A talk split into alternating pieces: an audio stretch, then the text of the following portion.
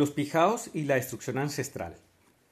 Las afinidades selectivas de hoy comienzan con palabras del actor, director de teatro y escritor caleño Enrique Buenaventura, quien en un poema titulado Tierra Adentro escribe: A menudo tiembla la tierra, la cordillera baila en el abismo y los dioses de piedra se tambalean un poco, un poco apenas. Hacia finales del siglo XVI, los conquistadores españoles ya hablaban de la tierra adentro para referirse a esas tierras encajonadas entre las escarpadas laderas de la cordillera central enmarcadas por el volcán Puracé y el volcán Nevado del Huila, atravesadas por las tumultuosas aguas de los ríos Páez, Uyucos, Moras y sus numerosísimos afluentes. Allá, tierra adentro, encontraron cientos de deidades esculpidas en tierra volcánica, abandonadas a su suerte por sus desconocidos talladores. La furia conquistadora no tenía paciencia para descifrar el mundo desde el que los observaban esos ojos de piedra.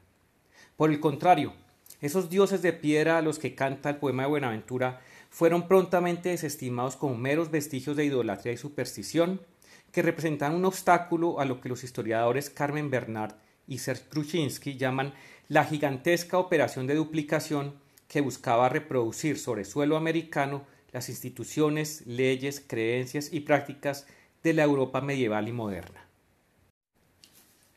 Dos siglos después de ese primer encuentro, el sacerdote Eugenio del Castillo de Orozco pasaba sus noches entre los indios paeses, obstinado en descifrar su lengua. El fruto fue el primer vocabulario paez castellano, publicado en 1877 en París.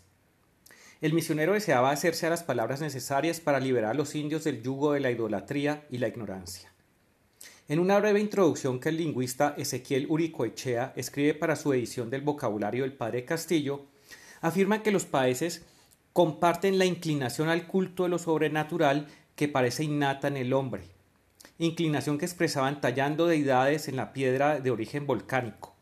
Ídolos las llama. Esas gentes, alega, están dispuestas a acoger las más absurdas creencias y a dar sus vidas por ellas, con tal que halaguen. Y así, encadenando prejuicio tras prejuicio, no duda en concluir que las supersticiones tenían tanto arraigo entre los países porque acaloran su insaciable deseo de penetrar en lo desconocido. El padre Casillo nunca se permitió entrar en la perspectiva del mundo paez que aspiraba a evangelizar, como tampoco lo hizo la mayoría de los misioneros llegados a América durante los años de conquista y colonización. No atisbó el pasado profundo, inescrutable del que proviene la mirada del rostro en la piedra. Los paeses, hoy conocidos como el pueblo Nasa, no son los escultores de esos dioses. Los huesos inhumados en los hipogeos, esas elaboradas tumbas para entierros secundarios, labradas en los filos de la cordillera, pertenecen a un pueblo olvidado que simplemente conocemos como cultura tierra adentro. La relación de los Nasa con esas tumbas y estatuas es intrincada. Por siglos las consideraron objeto de desdén y temor sacro. Muchos aún les temen. Las llaman tumbas de Pijao.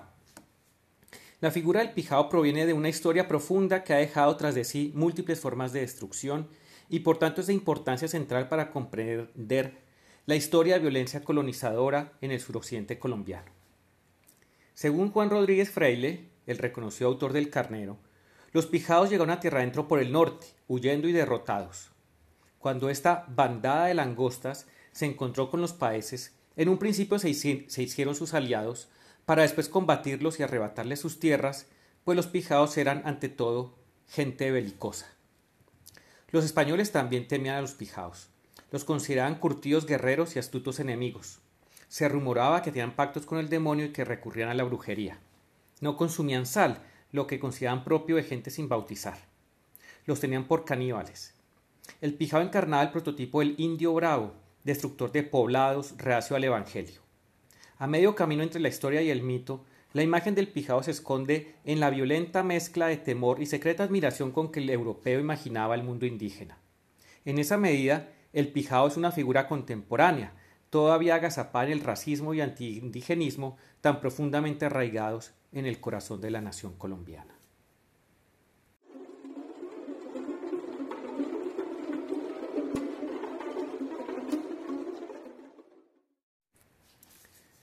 Los antropólogos Elías Sevilla y Juan Carlos Piñacue sostienen que la alianza entre pijaos y paeses se rompió cuando estos últimos se unieron a los españoles en su campaña en contra de los primeros.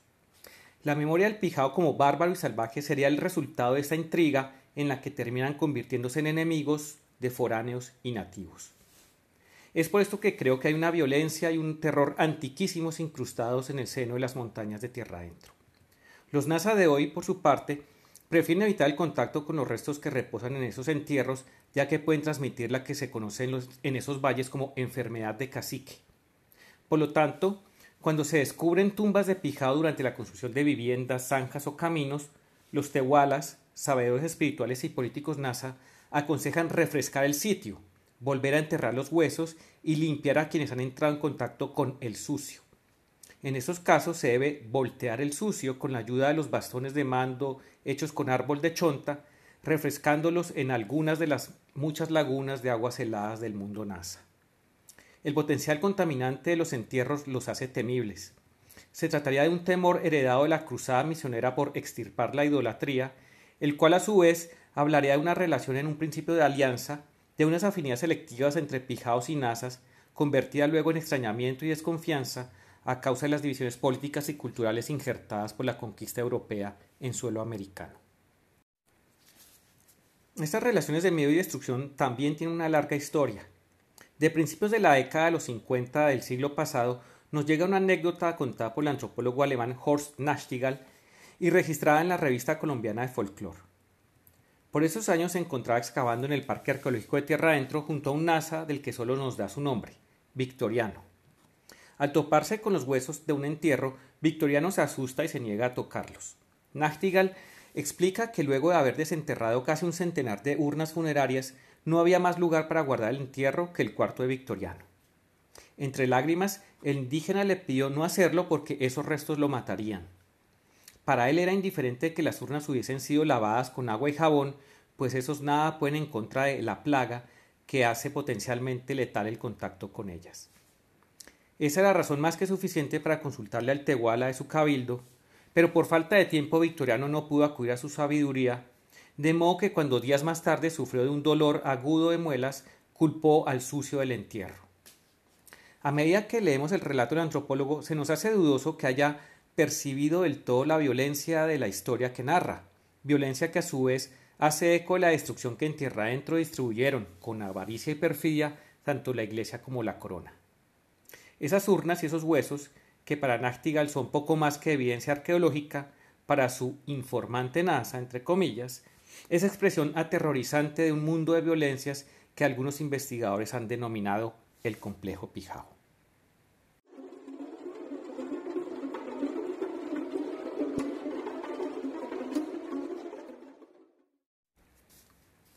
El complejo Pijao reposa en las cuevas, agujeros y depresiones desperdigados a lo largo y ancho de la tierra adentro.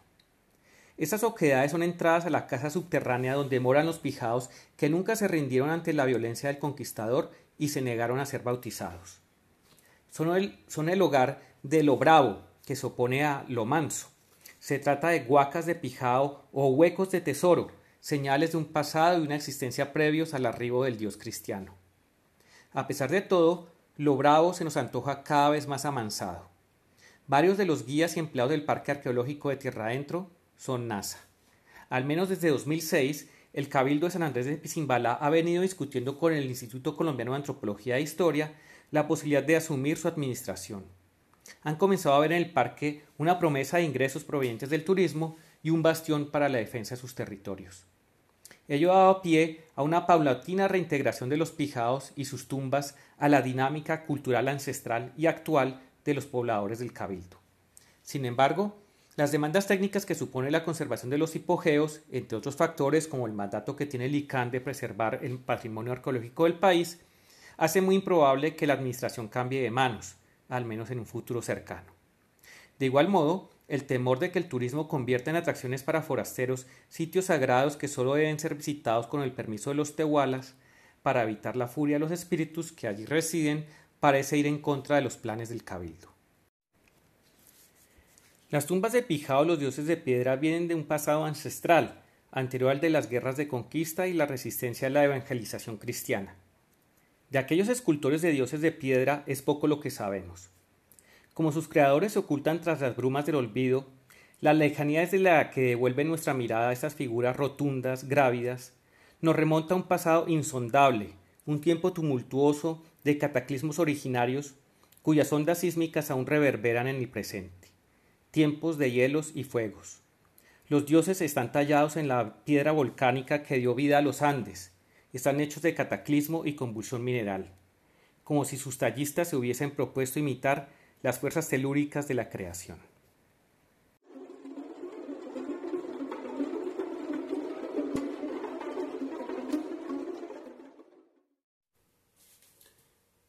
Wilson Finsque Chabaco, en un bello trabajo de recuperación de la memoria de los mayores NASA, nos recuerda que desde el punto de vista de este pueblo, el volcán Nevado del Huila es parte de la vida y cuerpo de Kiwe, la madre tierra. Los tehuelas sostienen que el volcán debe ser criado para mantenerlo fortalecido. Los NASA deben hablar con el volcán porque es el ojo de la naturaleza. El volcán tiene siete patas en distintos picos de los Andes. Cuentan los ancianos que por los nevados respira el sol que está dentro de la tierra. También son los oídos por donde la tierra escucha los mensajes de los tehualas. Dicen que el nevado iba a ser tan alto que estuvo a punto de chocar con los Newe, los ancestros, de modo que los tehualas debieron ayudar a conciliar para evitar la furia ancestral. Le dieron de comer y beber, y así dejó de crecer. Se quedó con el cuerpo que tiene ahora. De ahí que los mayores insistan en no permitir que los NASA olviden alimentar y fortalecer el cuerpo del nevado, así como se recuerda a una persona con necesidades. Para muchos NASA, la avalancha del río Páez del 6 de junio de 1994, que dejó alrededor de mil víctimas y varios pueblos destruidos, es un llamado de atención por el descuido al que habían relegado al volcán. Haber descuidado la lengua nativa y la medicina tradicional también habían encolerizado a Kiwe. Pero estas no sean las únicas razones del desastre. Quienes viven cerca del parque arqueológico cuentan que durante los primeros meses de ese mismo año un arqueólogo entró sin permiso a un lugar de descanso de los Neue. Habría bajado por un túnel que lleva a una laguna subterránea y hurtado unas piedras que pertenecen a Kipsh, dios del trueno. Esto enfureció a los Neue, quienes enviaron las tormentas que junto al temblor de tierra provocaron la avalancha. Su morada no había sido protegida debidamente. A lo largo y ancho de tierra adentro, los sitios sagrados NASA están interconectados en una poderosa red de fuerzas espirituales de modo que esta profanación tuvo efectos violentos a lo largo del valle que esculpen las aguas del Páez. La madre tierra se había enojado.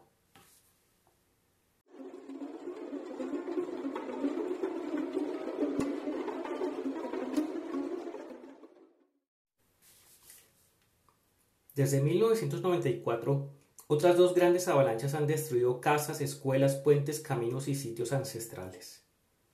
En 2007, la geóloga Marta Lucía Calvache llega a Belalcázar, cabecera del municipio de Páez y una de las poblaciones más afectadas por las avalanchas.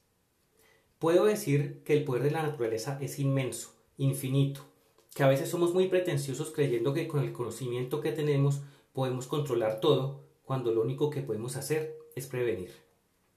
Esta reflexión de la doctora Calvache surge de su encuentro cercano con el furor volcánico tras sobrevivir a una explosión del volcán Galeras que mató a nueve de sus colegas. Sin dejarse amedrentar por el fuego, ha desafiado la furia de volcanes tan célebres como el Vesubio o el Etna. Su fama la precede. Así que cuando hizo su entrada en Belalcázar, la población esperaba su opinión con ansiedad. Tristemente las noticias no eran buenas. La avalancha de 1994 fue causada por un terremoto, la de 2007 por actividad volcánica del Nevado del Huila. Así reporta Manuel J. Escobar, docente de la Normal de Belalcázar e historiador local, el mensaje de la geóloga. Vino la doctora con esa calma y esa sencillez de vocabulario propias de las personas que tienen la experiencia y el suficiente conocimiento de causa, y nos dijo que esos volcanes no se quedan dormidos 500 años para luego despertarse y tirarse dos vientecitos, que debíamos esperar cosas mayores. Su advertencia era clara. Deben estar muy atentos y no bajar la guardia. El volcán está dando claras evidencias de que no está tranquilo para nada. El volcán, al que la gente de Belalcázar se refiere como el viejo canoso, se ha puesto temperamental. La doctora Calvache lo resume así. El Nevado del es todo un señor porque a él y a ellos, ¿quién los entiende? Gracias por escuchar. Los invito a permanecer en sintonía de Radio Samán. A continuación, quédense con la sala. Un agradecimiento a Paula Rodríguez y Santiago Quintero, nuestros operadores de hoy, y recuerden nuestra cita de todos los miércoles de 8 y cuarto a 8 y media para seguir explorando las nuevas afinidades selectivas. Buenas noches.